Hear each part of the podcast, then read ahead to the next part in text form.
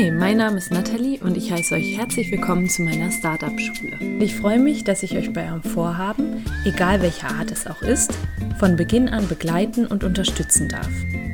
Hast du also ein Startup in Planung oder möchtest dich selbst weiterentwickeln oder hast irgendein Vorhaben, bei dem du nicht genau weißt, wie du anfangen sollst, dann bist du bei mir hier genau richtig. Ja, hallo! Manche von euch wissen vielleicht von Instagram, dass ich mich gerade in Thailand rumtreibe. Diese Folge wird jetzt hier aus Bangkok hochgeladen. Das ist eine super tolle Folge. Ich führe ein sehr, sehr spannendes Interview mit Gergisch. Gergisch habe ich kennengelernt auf dem Startup Sprint, war Mitorganisator und er hat selber mit Contio eine Innovationsberatung für Gründer oder auch für etablierte Unternehmen. Für uns ist er total spannend, da er selber mehrfach Gründer ist, sehr viel Erfahrung gemacht hat mit eigenen Projekten. Er weiß, worauf es ankommt, wenn man loslegen möchte.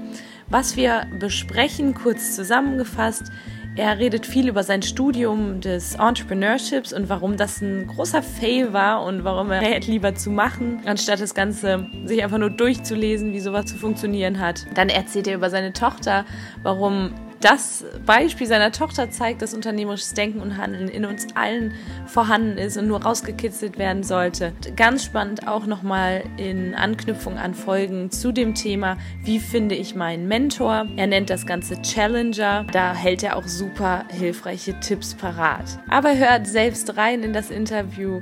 Ich wünsche euch einen wunderschönen Tag, Abend, je nachdem, wann ihr die Folge hört und bin gespannt, was ihr zur Folge zu sagen habt. Schreibt mir gerne Feedback, wenn ihr mit Gergisch in Kontakt treten wollt. Ich werde alles in die Show Notes verlinken. Hallo lieber Gergisch. Hi. Ich freue mich total, dass du Teil meines Podcasts heute wirst und ich dich interviewen darf. Darauf freue ich mich jetzt schon sehr lange. Wir haben das ja ausgemacht und ganz kurz für die Zuhörerinnen und Zuhörer, wir kennen uns vom Startup Sprint, an dem ich teilgenommen habe. Da habe ich auch schon mal eine Folge gebracht. Ich freue mich total, dass du da bist. Ich freue mich, dass ich dabei sein darf, Nathalie. Wunderbar. Ich würde sagen, bevor wir in die Thematik einsteigen, vielleicht magst du ein bisschen was über dich erzählen. Wer bist du eigentlich? Was machst du? Wie bist du da hingekommen, wo du gerade bist? Ähm, es hat für mich vor vielen, vielen Jahren angefangen, als ich äh, für mich selber entschieden habe, dass ich Gründer sein möchte. Also ich glaube, ich war damals in der Grundschule und ähm, habe damals mit dem Tobi meine erste Firma gegründet, in einem Zelt auf dem Balkon von Tobias. Wie alt warst du? Wir waren, glaube ich, neun und zehn. Wahnsinn. Und haben einen Koffer auf einem Sperrmüll gefunden und haben gesagt, dass wir jetzt eine Firma haben. Ähm, was wir damals noch nicht hatten, war ein Produkt oder eine Dienstleistung. Wir haben noch nicht, nicht gewusst, was eine Firma genau macht, aber waren halt der festen Überzeugung, dass wir beide Gründer und Unternehmer sein wollen. Und ähm, das war, glaube ich, halt tatsächlich dann auch eine Sache, die wahrscheinlich mein Vater eigentlich irgendwie eingepflanzt hat oder die irgendwie halt tatsächlich von den Eltern weitergegeben worden ist. Mhm Dein Vater Gefühl, war also auch Entrepreneur, sagst du? Gar nicht. So. Das war nämlich das Interessante. Mein Vater war immer jemand, der ähm, als Angestellter gearbeitet hat und immer davon gesprochen hat, dass er sich selber gerne selbstständig machen möchte und mhm. dass das Leben noch unglaublich viele Möglichkeiten äh, inne hat und dass es ähm, ganz viele tolle Ideen gibt und hat ständig davon gesprochen, von Ideen und ständig von Möglichkeiten gesprochen, hat aber selber, auch weil er halt tatsächlich ähm, das Glück hatte, fünf Kinder zu haben, mhm nie die Chance gehabt hat, tatsächlich eine von seinen Ideen selbst zu verwirklichen. Mhm. Und das hat er dir mitgegeben? Wahrscheinlich schon. Ähm, ja, aus ähm, dem Bedürfnis selber zu gründen kam dann irgendwann eine kaufmännische Realschule, ein kaufmännisches Abitur und dann tatsächlich ein Studiengang mit dem Schwerpunkt Unternehmensgründung. Ich war jung und äh, dachte, dass man das so richtig lernen muss. Mhm. Ganz kurz, wo hast du das studiert? Wo kann man sowas studieren? In Wuppertal. Da gab es damals einen Professor, eine, ich glaube damals von 14 Lehrstunden für Unternehmensgründung. Wie du weißt, gibt es mittlerweile unglaublich viel mehr. Also Unternehmensgründung ist quasi in der akademischen Welt angekommen und ähm, auch in den Wirtschaftswissenschaften angekommen. Es muss nur sagen, vom Inhalt her habe ich mir das anders vorgestellt. Also mhm. Also ich war 19, 20, als ich mich dafür entschieden habe. Und was ich eigentlich lernen wollte, ist, wie gründe ich Unternehmen? Wie skaliere ich Unternehmen nach oben? Wie entwickle ich Dienstleistungen und Produkte, die halt tatsächlich meinen Kunden Spaß machen? Das man nicht unbedingt lernen hat. Was hast du stattdessen nicht. gelernt? Das interessiert mich jetzt. Ähm, ich kann mich an tolle Beiträge erinnern, zum Beispiel zu empirischen Studien, die Signalwirkungen von Unternehmensgründungen und Erfolgsfaktoren, Motivation von Unternehmensgründern. Ähm, ja, also jede Menge empirische Studien, die halt tatsächlich über Erfolg oder Misserfolg von Unternehmen halt tatsächlich beobachtet und berichtet haben. Mhm. Ähm, das war auch okay.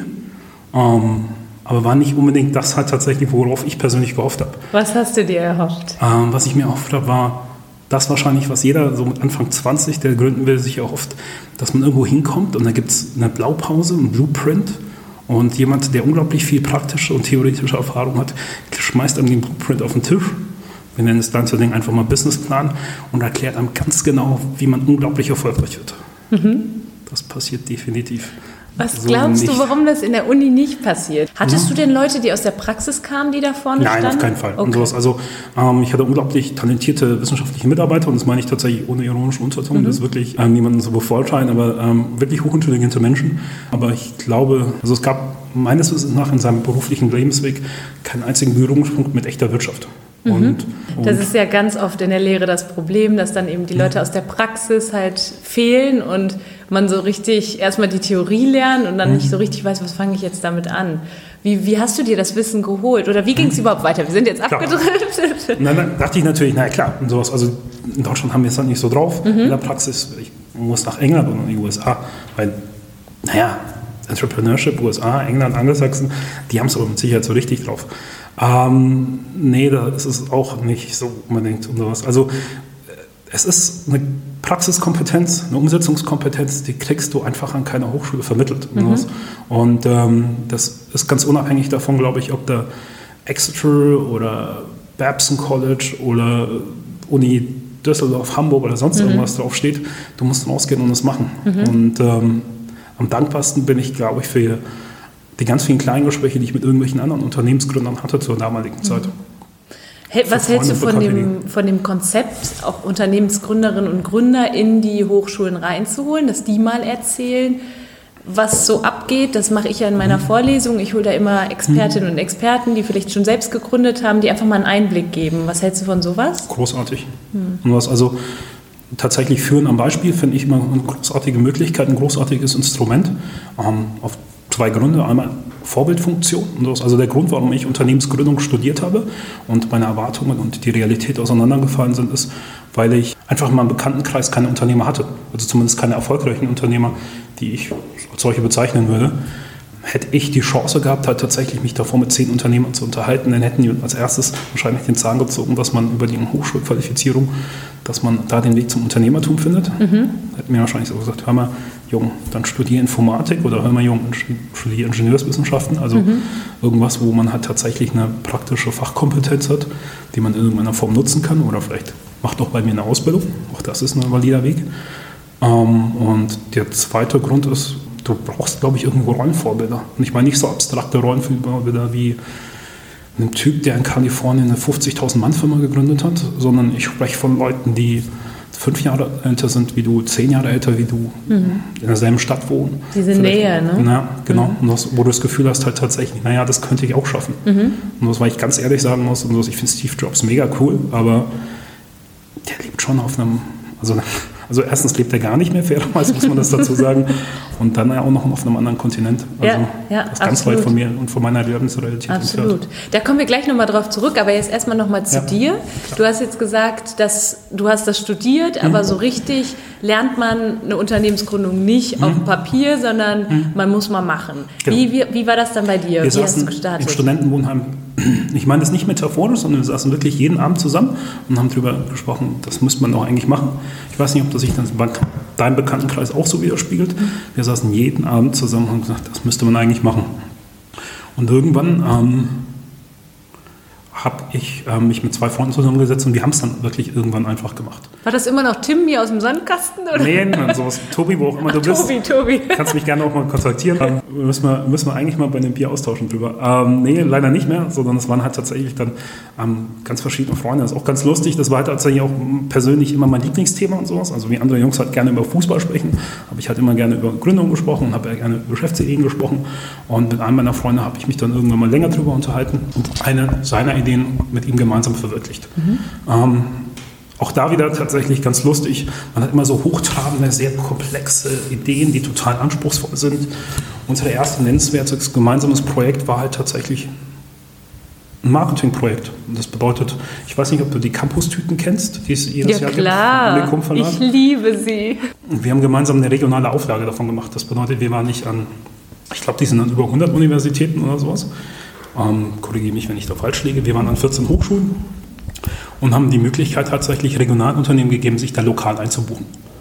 Das gab es zumindest in der Form noch nicht ganz so häufig und äh, haben dann mit relativ wenig und relativ schmal gestartet. Also heute wird man nie dazu sagen. Wir haben einen Flyer dafür produziert, haben angefangen bei Unternehmen anzurufen, auch bei relativ großen Unternehmen und haben festgestellt, da gibt es Interesse.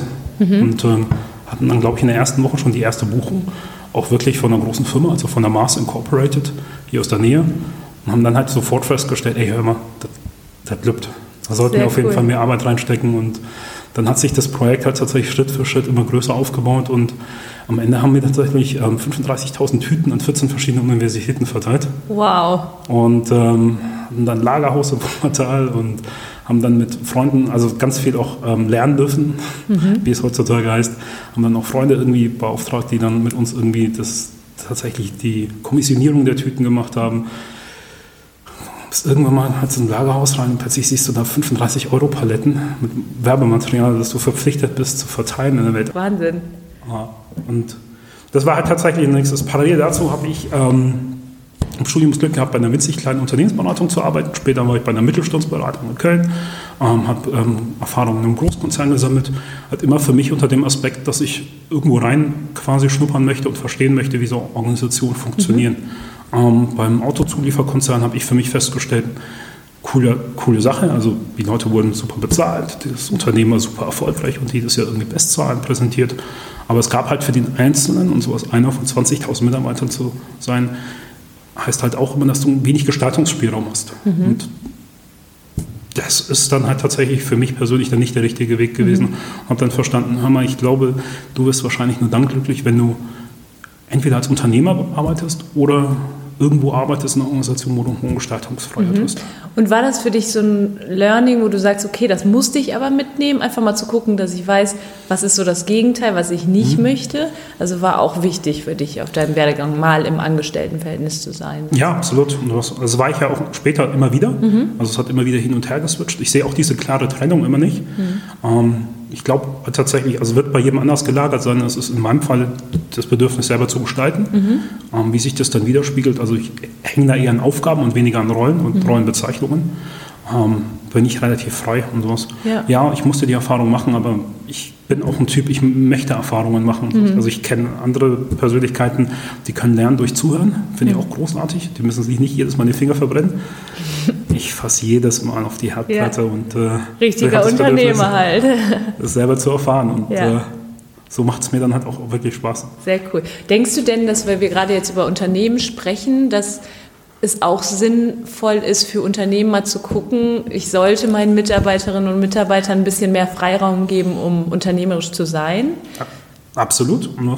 Ich würde gerne wissen, und sowas, und das ist leider eine Dunkelziffer, die wahrscheinlich nie irgendwie gehoben wird, ich würde gerne wissen, wie viele Mitarbeiter da draußen halt tatsächlich in vielen großen Konzernen arbeiten und äh, das Unternehmen verlassen, weil sie nicht mehr die Möglichkeit sehen, sich selbst zu verwirklichen. Mhm. Ich glaube, man verliert halt tatsächlich vielleicht nur wenige hundert, aber das sind gerade die hundert, die die Power hätten und die Energie hätten, tatsächlich so eine Organisation neu zu gestalten und mhm. ganz neue Impulse zu setzen. Also ich glaube, Konzerne sind in den nächsten 20 Jahren dazu verpflichtet, genau solche Potenziale und solche Freiräume, Kreativräume, mhm. Entfaltungsmöglichkeiten zu schaffen. Ähm, weil die nächste Generation, glaube ich, viel weniger kompromissbereit ist. Absolut. Ich glaube auch, dass sich Unternehmen nicht halten mhm. werden können, wenn sie das nicht tun und da nicht mitziehen. Mhm. Meiner Meinung nach oder meine Prognose ist immer, dass der Arbeitsmarkt halt so nicht mehr existieren wird irgendwann mhm. und dass da die Unternehmen mitziehen müssen. Absolut. Und das ist halt auch so eine Frage, die ich noch habe an dich, dieses unternehmerische Denken und Handeln. Man sagt ja immer, ja, Unternehmer sein, das ist nicht für jeden was, mhm. klar, das, das denke ich auch. Aber so ein bisschen sich was von diesem unternehmerischen Denken abzuschneiden, könnte ich mir schon vorstellen, dass es für jedermann was ist. Und wenn es nicht für jedermann ist, würde ich eigentlich erwarten und hoffen, dass jedermann die Chance bekommt, es mal zu testen, ob mhm. es für ihn was ist. Sehr cool, ja. Das ist nochmal eine andere Perspektive. Ja, ich glaube, man muss es, also das gehört tatsächlich zu den, zu den Sachen, die man wahrscheinlich selber auch mal erleben muss. Ich verstehe jeden, der halt tatsächlich, also Unternehmertum heißt halt oft, dass es Unbestimmtheitsfaktor gibt, so würde ich das einfach mal. Also so eine Unsicherheit. Unsicherheit und ja. was.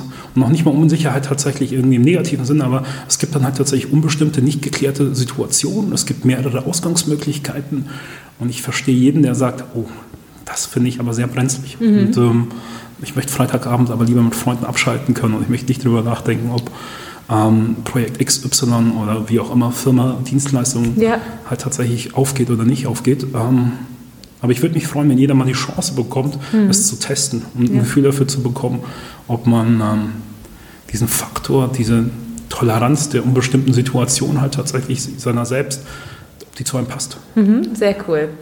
Gergisch, jetzt waren wir ein bisschen wieder von dir mhm. abgekommen. Mhm. was machst du jetzt aktuell? Mhm. Was ist jetzt gerade dein, dein Business? Contio ähm, bezeichnet sich selber als Innovationsberatung.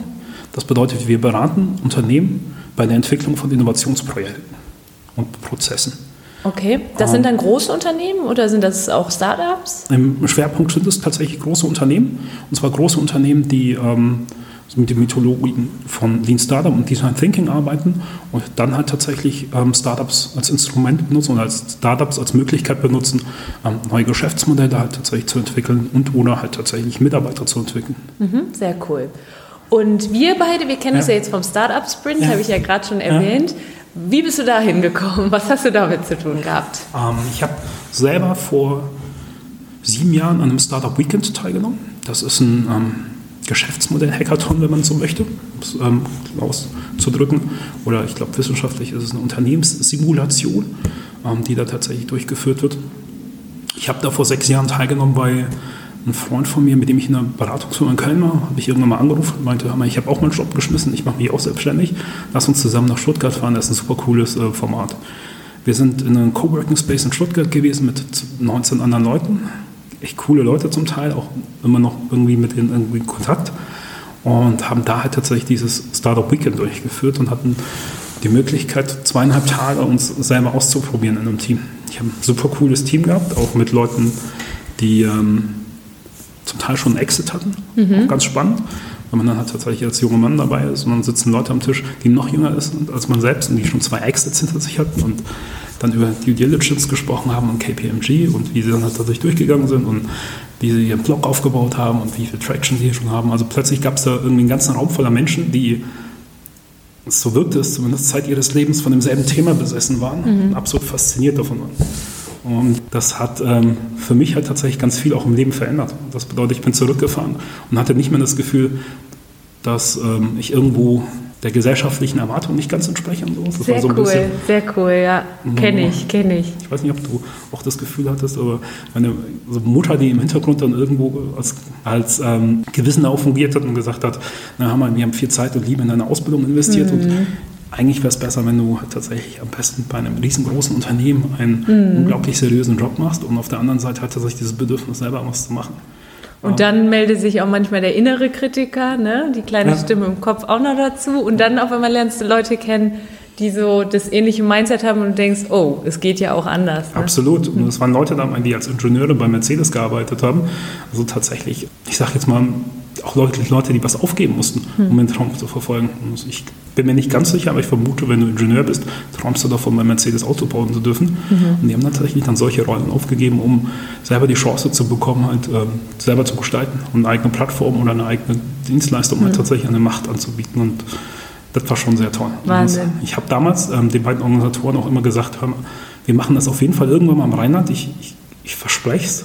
Und hatte dann aber die nächsten vier Jahre unglaublich viel zu tun mit meiner damaligen Gründung. Ähm, wir haben eine Agentur gegründet. Das bedeutet, mit einem ehemaligen Kunden von uns, den ich im ersten Projekt kennengelernt habe, haben wir Itzel gegründet, mhm. eine Agentur für Vertrieb und Marketing, ähm, die ähm, IT also IT-Herstellern aus Hardware- und Softwarebereich bei der Markteinführung auf dem deutschen Markt geholfen hat. Und das war natürlich eine Sache, die mich zu 100% in Anspruch genommen hat. Aber irgendwann mal habe ich dann die Anteile von Itzel verkauft. Und mein damaligen Geschäftspartner habe ich aus der Firma verabschiedet und hatte dann so ein kurzes Zeitfenster, wo ich Zeit hatte im Leben. Und ähm, habe mich dann halt bei den Organisatoren vom Startup Weekend gemeldet. Die haben mich lustigerweise mit dem Peter hier aus Düsseldorf in Kontakt gebracht mhm. und meinten, ja, lustig, ähm, irgendjemand anders aus Düsseldorf hat sich auch gerade bei uns gemeldet, überlegt, auch im Rheinland, also in Düsseldorf, um genau zu sein, ein Format zu organisieren. Und wir leben beide in derselben Stadt, haben zum Teil denselben Freundeskreis und müssen uns erst per E-Mail irgendwie über eine Londoner Organisation kennenlernen, haben uns zusammengesetzt. Ich habe den Rest von den zwei, also er hatte damals schon zwei weitere ähm, Leute davon überzeugt, kann Peter auch echt gut, ähm, da als Mitstreiter zu fungieren. Wir haben uns dazu zusammengesetzt in einem Café in Düsseldorf und haben sofort entschieden, dass es passt, glaube ich. Mhm. Und ähm, haben von da an halt tatsächlich Startup Weekends organisiert. Auch ein sehr tolles Format, also seit drei Jahren. Mhm. Und ähm, haben dann von da aus halt tatsächlich eine ganze Reihe von, von, von Startup-Formaten halt tatsächlich weiterentwickelt. Ähm, auch das Startup Weekend selber haben wir halt tatsächlich für uns gesagt, naja, das könnte man auch anders machen, ähm, haben es dann Startup Sprint genannt, mhm. haben an dem Konzept weitergearbeitet und haben einige Sachen daran verändert. Mhm. Im Prinzip sind es halt tatsächlich fast schon dieselben Leute, die damals mit dem Café saßen. Mhm. Ein bisschen Veränderung ist immer. Und ähm, es sind tatsächlich vier Leute im Kernteam und haben immer wieder das Glück, ganz, ganz tolle Mitunterstützer zu finden, die sich da mit uns am Wochenende hinstellen und von äh, Geschirr wegtragen bis hin zu Marketing, Social Media, ja. Projektmanagement ähm, mit uns gemeinsam da halt tatsächlich zusammenstehen, um so ein, wie ich finde, ein geniales Event gemeinsam mhm. auszurichten.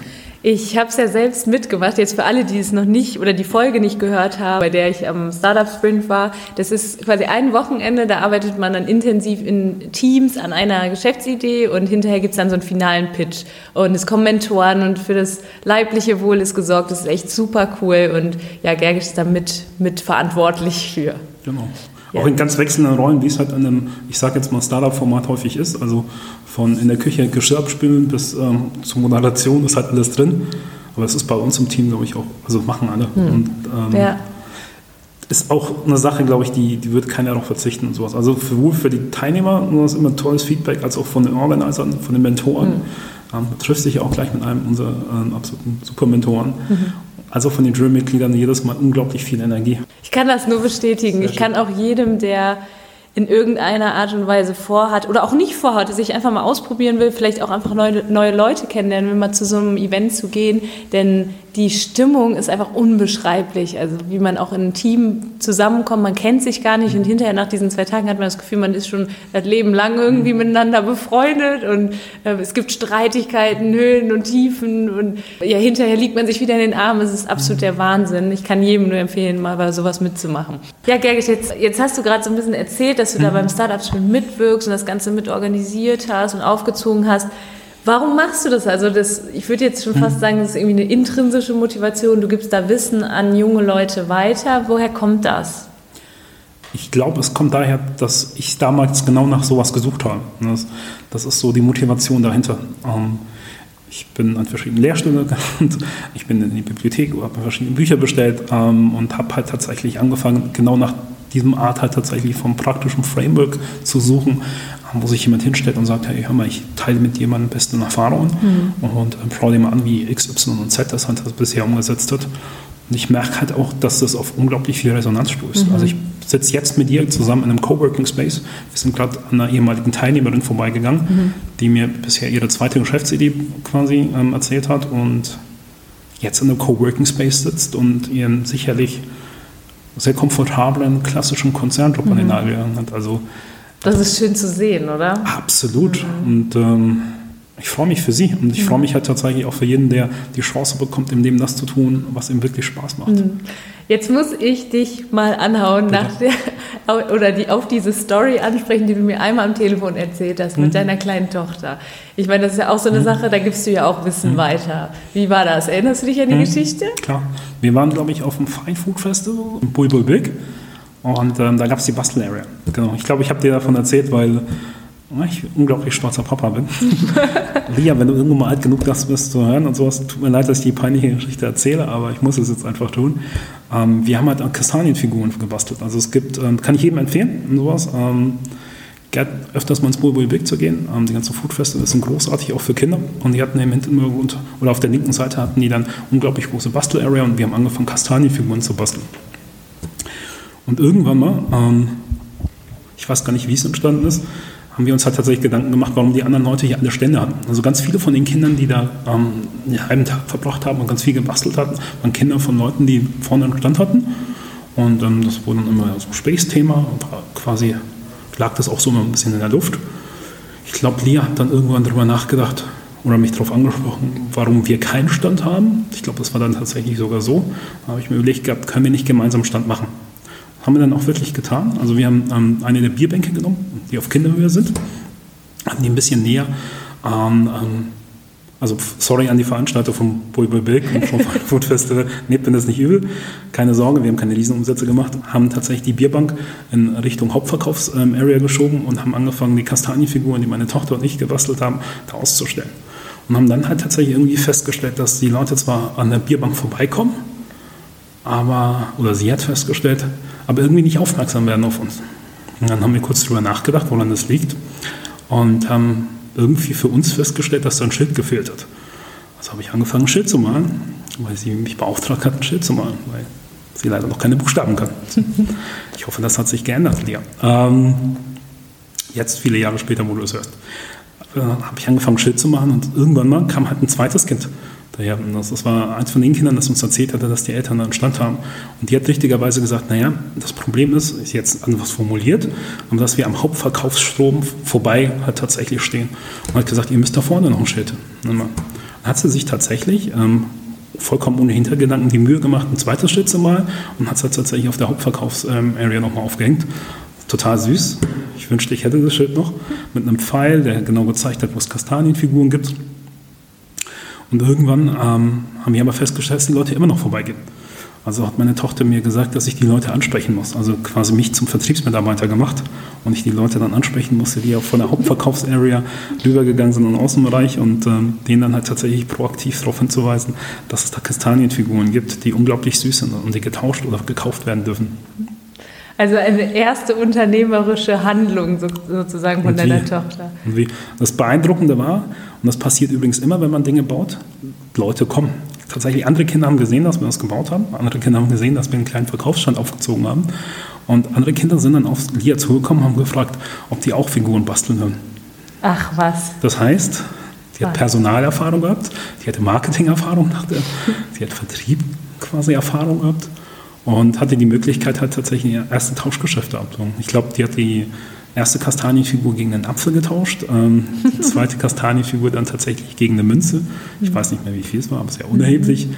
Ähm, die dritte Kastanienfigur gegen irgendwas anderem. Mhm. Und die hat es richtig Spaß gemacht. Wahnsinn, das ist echt eine coole Story, weil ich ja dafür plädiere, dass äh, junge Leute mhm. oder, oder Kinder das schon so ein bisschen mitgegeben bekommen sollten, auch einfach mal zu machen ne, ja. und Dinge auszuprobieren. Und das ist ja im Fall deiner Tochter total mhm.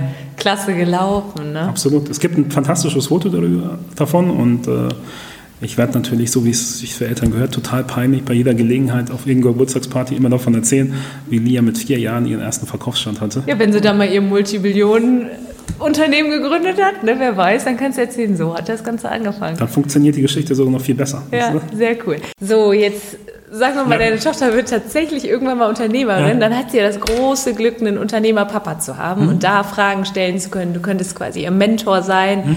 Jetzt gibt es aber bestimmt Leute da draußen, die sagen, boah, ich weiß gar nicht, wo ich einen Mentor finden soll, mhm. mit wem ich über meine Ideen sprechen kann. Erst einmal, warum denkst du, ist ein Mentor wichtig und was denkst du, wo könnte man einen Mentor finden? Das wurde ich jetzt von meiner Community auch so ein paar Mal gefragt. Mhm. Hast du da irgendwelche Anregungen? Mhm. Also zunächst mal was vielleicht ähm, für mich die Rolle des Mentors.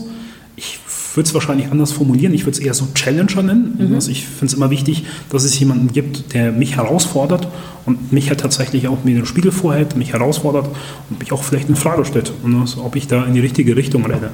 Äh, weil das ist immer so eine große Gefahr, wenn man für etwas brennt, dass man rennt, gegebenenfalls aber vielleicht nicht ganz in die richtige Richtung. Das bedeutet, wo würde ich meinen Challenger suchen, wo würde ich persönlich ihn finden? Ähm, ich würde mich nahezu professionell auf die Suche dazu machen. Das bedeutet, ich will es jetzt nicht Longlist und Shortlist nennen, aber ich würde eine Liste von Kandidaten mir persönlich aussuchen. Ich möchte jetzt nicht irgendwelche Faustregeln nennen. Manche Leute sagen, der muss zehnmal erfolgreicher sein wie du, der muss zehnmal größere Firma aufgebaut haben, die Person muss XYZ haben. Das finde ich persönlich immer gar nicht so relevant. Das muss halt tatsächlich von der Chemie her einfach stimmen. Mhm. Und ich kenne da keinen besseren Weg, als jemanden kennenzulernen und auf der anderen Seite dann halt tatsächlich festzustellen, ob du von der Person gechallenged werden kannst, ob die Chemie halt tatsächlich so stimmt, dass du das Gefühl hast, die Person fordert dich heraus. Mhm. Was ich spannend finde ist, und das ist, glaube ich, der Grund, warum so häufig ähm, Leute zögern, andere Menschen anzusprechen, wir reagieren fast immer positiv. Das, wir merken, wenn wir Startup-Events organisieren, und ich hab, und wir hatten das Glück, vom CEO von einem 8000-Mann-Unternehmen bis hin zum Startup, der fünf Leute unter sich hatte oder neben sich hatte, alles dabei gehabt zu haben, dass sie unglaublich positiv sind. Die Menschen möchten ja auch gerne ihre Erfahrungen weitergeben. Ich weiß nicht, ob das was Gründertypisches ist oder ob das einfach was Menschentypisches ist, aber Leute freuen sich meistens, Erfahrungen teilen zu dürfen. Mhm. Ähm, in den meisten Fällen machen sie es auch gerne unentgeltlich obwohl sie unglaublich viel tatsächlich ähm, in ihrem Tagesjob zu tun haben. Es macht auch wirklich Spaß, Leuten halt tatsächlich aufs Pferd zu helfen. Mhm. Und, Und das Wichtige ist, hast du ja eben auch gesagt, dass da schon eine Nähe ist. Ne? Das sollte irgendwie jemand sein, mhm. mit dem ich mich idealerweise mhm. vielleicht sogar mal treffen kann, face to mhm. face ähm, unterwegs sein kann. Und gibt es da irgendwelche Events oder, oder würde ich mir im Internet Leute suchen mhm. und dann da einfach mal anschreiben? Wie würdest du da vorgehen? Auf Veranstaltungen Leute persönlich kennenlernen mhm. und das tatsächlich auch proaktiv ansprechen. Ich merke immer wieder, dass es auf Veranstaltungen Leute gibt, die machen das schon fast professionell. Die verlassen ihre Komfortzone, gehen auf jemanden, den sie nicht kennen, halt tatsächlich zu, schütteln ihm die Hand und ähm, fangen halt tatsächlich ein Gespräch an und versuchen dann halt tatsächlich auch professionell das Gespräch nachzuhalten. Ähm, 80 Prozent, an alle Zuhörer vielleicht nochmal, 80 Prozent der Magie passiert halt tatsächlich bei den Follow-ups und beim Nachhalten. Es ist wichtig, ein gutes erstes Gespräch zu haben. Es ist wichtig, jemanden sympathisch tatsächlich kennenzulernen. Aber fast noch viel wichtiger, und was ist hier fast noch viel wichtiger, ist es, das auch nachzuhalten. Der Person Follow-up-E-Mail zu schreiben, ähm, zu schauen, dass man tatsächlich dranbleibt, dass man das Gespräch am Laufen hält, dass man sich wieder trifft und wieder trifft, mhm. um dann festzustellen, ob das ein möglicher gangbarer Weg ist. Mhm. Das ist total witzig, dass du es sagst, weil es war jetzt bei mir und meinem Mentor, ich nenne ihn jetzt mal so, weil ich ihn bei euch beim Startup Sprint mhm. kennengelernt habe. Und ähm, da war das auch so, dass wir beim ersten Startup Sprint darüber geredet geredet haben, ob mhm. er nicht vielleicht Mentoring bei mir machen würde. Und es hat dann echt ein halbes Jahr, halbes Jahr, was lag dazwischen, glaube ich. Das hat echt ein halbes Jahr gedauert, bis wir uns dann wieder getroffen mhm. haben. Und jetzt sind wir sozusagen im Mentorship miteinander. Und ich musste da auch nochmal nachhaken. Also es ist schon wichtig, dass man da dran bleibt. Ne? Das ist ja wie mit allem im Leben. Absolut. Und ähm, ich kann jeden verstehen, der tatsächlich sagt, naja, ich möchte niemandem auf den Zeiger gehen, aber so funktioniert es halt nicht. Also du musst ganz häufig als Gründer musst du deine Komfortzone verlassen. Mhm. Und eine davon ist halt tatsächlich, dass du dich proaktiv bei Menschen meldest, von denen du glaubst, dass sie dir bestimmte Türen öffnen können. Mhm. Und ähm, das ist bei Mentoren ganz klar der Fall. Ähm, bedenkt bitte, dass ihr halt tatsächlich, wenn sie, das sind erwachsene Menschen, wenn die sich nicht mit dir treffen wollen und keine Zeit haben, dann sagen die dir das einfach. Mhm. Das ist schon vollkommen okay. Und ja. äh, du bist dann halt tatsächlich in Zugzwang oder du bist halt tatsächlich in der Pflicht, dir das im Leben zu holen oder das halt tatsächlich die Chancen zu holen, die du auch wirklich erreichen möchtest. Und es ist ja auch kein Scheitern, wenn man mal zu jemandem geht und sagt, hör mal, würdest du mir mal eine halbe Stunde schenken und die Person sagt, mhm. du, im Moment passt es gar nicht. Mhm. Das ist halt, ich versuche mit der Startup-Schule mhm. auch so ein bisschen das Scheitern, das Konzept mhm. vom Scheitern so ein bisschen umzuswitchen, dass die Leute merken, okay, ich probiere Sachen aus und wenn ich da aber gegen eine verschlossene Türe laufe, dann gehe ich halt zur nächsten Türe. Es gibt so viele Leute, von denen man lernen kann, die vielleicht mehr wissen in einem bestimmten Bereich, als, als ich selbst. Deswegen da einfach probieren, probieren, dranbleiben und loslegen. Ja, schöner Punkt. Ja. Nur auch gerne nochmal halt tatsächlich, wenn wir über das Thema Mentoren für einen Gewinn halt sprechen, bereitet euch vor. Mhm. Also wenn ihr wisst, dass tatsächlich ähm, eine Veranstaltung, die der lokale Gründerverein organisiert, wenn da halt tatsächlich zwei bekannte Speaker sind, lest euch zu der Person ein und sprecht die halt tatsächlich auf bestimmte Punkte an. Mhm. Ähm, schaut, dass ihr da Gemeinsamkeiten findet. Also jeder Typ ist anders. Ich finde aber tatsächlich zu einem Sachbezug, einen Bezug, einen Bezug zu einer Person aufzubauen über einen Sachpunkt, finde ich immer am unkompliziertesten. Absolut. Und Leute lieben es ja auch über sich selbst zu sprechen. Absolut. Wenn ich das mal so sagen darf. Nur menschlich, ja. Richtig. Sehr cool, sehr cooler Input auf jeden Fall. War sehr wichtig, weil ich selber so ein bisschen rumgesucht habe, was ich hatte überlegt noch mal, ich hatte schon eine Folge zum Mentoring gemacht mhm. und habe dann überlegt, die zweite Folge, da mache ich auch noch mal selber was, habe dann gesucht und dachte, nee, das wird dem nicht gerecht, ich möchte mit jemandem sprechen, der auch so ein bisschen Erfahrung mhm. in dem Bereich hat. Deswegen super cool. Ja, Gergit, jetzt habe ich die letzte Folge zum Thema Ideenfindung mhm. gemacht, so ein bisschen erklärt, wie kommt man denn auf Ideen, was äh, muss überhaupt im Voraus so passieren. Und jetzt gibt es da Leute, die sagen, ich habe vielleicht schon eine Idee, ähm, weiß jetzt aber überhaupt nicht, was ich damit anfangen soll. Was sind so die nächsten Schritte? Mhm. Hast du da eine Idee, wie du das kurz und kompakt erklären könntest? Kurz und kompakt gesagt wäre es, ähm, es gibt es, es, gibt eine, es, gibt eine, es gibt ein Wert und Prinzip, das, das nennt sich iteratives Vorgehen. Bekennt euch zu dem iterativen Vorgehen. Das heißt in der Praxis, dass wir ein Geschäftsmodell entwickeln mit einem Instrument, das sich zum Beispiel Business Model Canvas nennt. Es gibt auch noch viele andere sehr valide Instrumente und dann halt tatsächlich uns grundlegend aber mit dem Prinzip beschäftigen, dass alle Dinge, die ich jetzt im hellen Kämmerchen, im dunklen Kämmerchen mit dir gemeinsam mir ausbrüte zu der nächsten Geschäftsidee, dass es alles halt tatsächlich in Sicherheit schöne und interessante Punkte sind, aber dass die nicht wirklich validiert sind. Und dass ich halt in dem iterativen Vorgehen mir vorbehalte, strukturiert zu lernen, also zu messen und zu bauen, um so Schritt für Schritt halt tatsächlich das, was ich mir selbst ausgedacht habe, in Form eines Geschäftsmodells halt tatsächlich in der Realität zu vertesten. Mhm. Früher war das ja so, man hat als Unternehmer ganz im stillen Kämmerlein, wie du es gerade gesagt hast, an der Idee gearbeitet, getüftelt und ist dann erst raus, wenn es perfekt war. Mhm. Heute ist es anders, oder?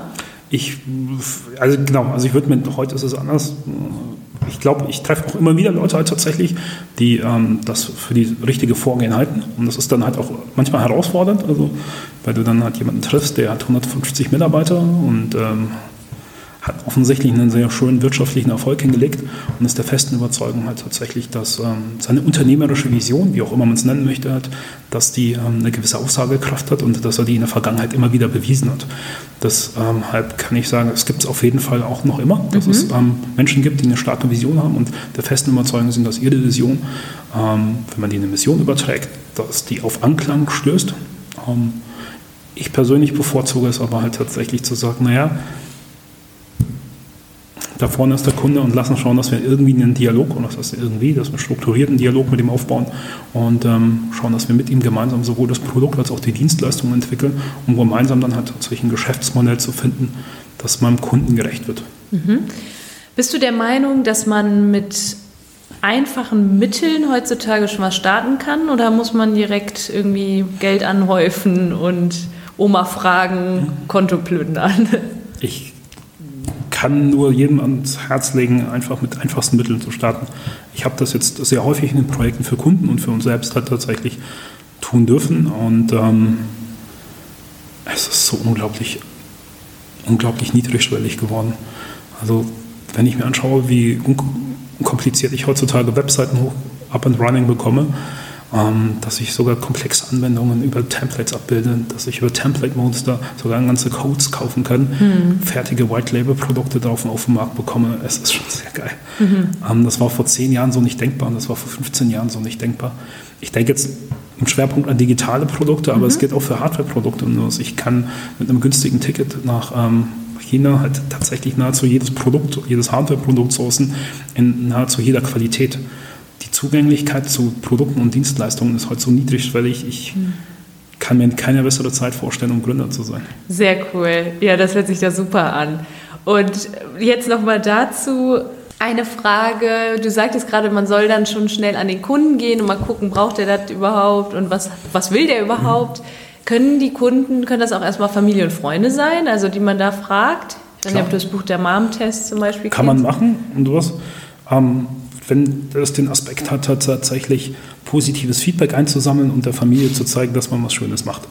Ähm, wenn du hoffst, ehrliches Feedback zu bekommen, ist das offensichtlich nicht deine Adressatengruppe. Mhm. Ähm, das bedeutet, ich sehe es immer sehr unkompliziert, wenn du das Bedürfnis hast, deiner Familie davon zu erzählen, mach das. Ähm, aber es ist definitiv keine Quelle, um zu lernen. Und ähm, das steckt auch in der Natur der Dinge. Freunde und Familie haben eine andere Funktion. Und ähm, das solltest du halt tatsächlich dann immer bedenken. Mhm. Die Person, bei der du wirklich lernst, ist deine sogenannte Persona, dein Zielkunde. Und ähm, ich spreche da auch nicht davon, dass es halt tatsächlich jemand ist, der zufällig in der richtigen Altersgruppe ist und ein möglicher Kunde wäre, sondern wirklich die Leute, die Handelsbereitschaft in dem jeweiligen Segment beweisen. Das bedeutet ähm, nicht Leute, die zufällig das richtige Geschlecht, das zufällig das richtige Alter, sondern wirklich konkret Handlungsabsichten in den letzten zwölf Monaten an den Tag gelegt haben, um das Problem oder den Mehrwert, den du verkaufen oder anbieten möchtest, halt tatsächlich wirklich in Anspruch zu nehmen. Mhm. Sehr gut. Und wie komme ich an die Leute? Mhm. Da komme ich zu einem ähnlichen Punkt wie vorhin beim Mentoring, indem ich ähm, das Telefon in die Hand nehme, die Füße in die Hand nehme und auf Leute zugehe, die ich noch nicht kenne. Mhm. Das, also ich sage es an der Stelle auch nochmal, ich möchte jetzt nicht einer sein, der irgendwie halt tatsächlich in einem Podcast das ist unglaublich einfach und unkompliziert darstellen. Ich kann jeden verstehen, der tatsächlich Lampenfieber hat, wenn er auf fremde Leute zugeht mit einem Brett in der Hand und sagt, Entschuldigung, haben Sie 20 Minuten für mich? Ich würde gerne was mit Ihnen diskutieren oder ich würde gerne tatsächlich etwas Bestimmtes befragen. Aber es geht nicht anders. Mhm. Und es ist für dich vielleicht auch, oder für dich als Gründer schon ein kleiner Lackmustest. Mhm. Wenn ich äh, das selber nicht gebacken bekomme, und auch keine Lösung dafür hinbekomme. Ich finde auch eine valide Lösung kann sein, dass ich sage, hey, Moment, ich mache die Arbeit nach hinten raus, ich schreibe Code und du, mein Gründerfreund, schaust halt tatsächlich, genau. Quatsch die Leute an, weil du ja. das einfach besser kannst. Genau, ne? und was machst du in Customer-Interviews ja. oder ja. baust halt tatsächlich dann die ersten Präsentationen und führst das Pitch. Also auch das ist halt tatsächlich nächstes. Mhm. Dass du eine saubere Lösung für dich findest, wie du halt tatsächlich das im Team oder halt tatsächlich als Person abbildest, mhm. dann sollte das für dich ein Zeichen sein.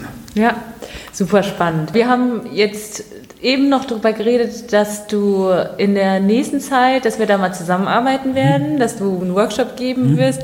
Wenn jetzt jemand sagt, boah, der Gergisch, das waren so coole Tipps, ich möchte da irgendwie in Verbindung mhm. treten, wie finde ich dich? Wie kann ich an dich rankommen? Ich bin tatsächlich ganz normal auf der sozialen Plattform, mhm. ähm, auf den meisten auch mit meinem echten Vor- und Nachnamen. Darf ich dich dann in die Shownotes packen? Darfst du gerne. Also bevorzugt LinkedIn. Ich weiß, dass es momentan noch zwei Plattformen gibt, aber ich vermute, LinkedIn wird sich durchsetzen. Gerne offen für Feedback und was, wenn ihr es anders seht. Einfach weil tatsächlich diese Mikroblogs, die da mittlerweile geschrieben werden, unglaublich toll sind. Ich habe mhm. vorher noch eingelesen und dachte mir, toll, cool, wie sie es geschafft haben, tatsächlich aus der Crowd so unglaublich schön Content zu generieren und wie viele Leute da mittlerweile mit echtem Impact da bloggen. Also gerne über LinkedIn kontaktieren, ansonsten kannst du mal über die Unternehmenswebseite auf mhm. eine der E-Mails. Sehr cool. Kollegen. Oder am Workshop teilnehmen. Das wäre die verdammt beste Möglichkeit, na klar. Genau. Da können, können wir das Ganze nämlich, was wir jetzt besprochen haben, also wie ich so von meiner Idee dann zum, zu mhm. Geschäftsmodellideen komme und auch hinterher zum Prototypen, all das und noch viel mehr wird Gergisch im Workshop mit uns machen und ähm, ich werde das auch verlinken. Die Workshop-Woche vom CEDUS von uns findet im März statt und da wird man dann sicherlich auch in engeren Austausch mit dir gehen können. Absolut. Ja, es war super, super spannend. Ich bin total begeistert von hier, von dem Coworking Space, wo wir hier gerade sind und überhaupt von all dem, was du so erzählt hast. Und ich danke dir für die tollen Tipps, auch gerade zum Thema Mentoring. Das ist echt ein Thema, das viele beschäftigt, wo es aber einfach noch nicht viel zu gibt und wo man mit jemandem wie dir gerne mal drüber spricht. Komfortzone zu verlassen, könnt ihr gleich mal probieren, indem ihr mich bei LinkedIn anschreibt. Sehr gut. Call to Action, Leute. Ja, wenn ihr das hinbekommt, habt ihr schon mal tatsächlich bewiesen, dass ihr ähm, bereit seid, halt tatsächlich ja. auch mal Dinge zu tun, die vielleicht außerhalb eurer Wohlfühlzone sind. Sehr cool. Ich danke dir vielmals. Nathalie, auch von mir. Ich wünsche dir einen wunderschönen Tag. Danke. Bis dann. Bis Tschüss. Dann.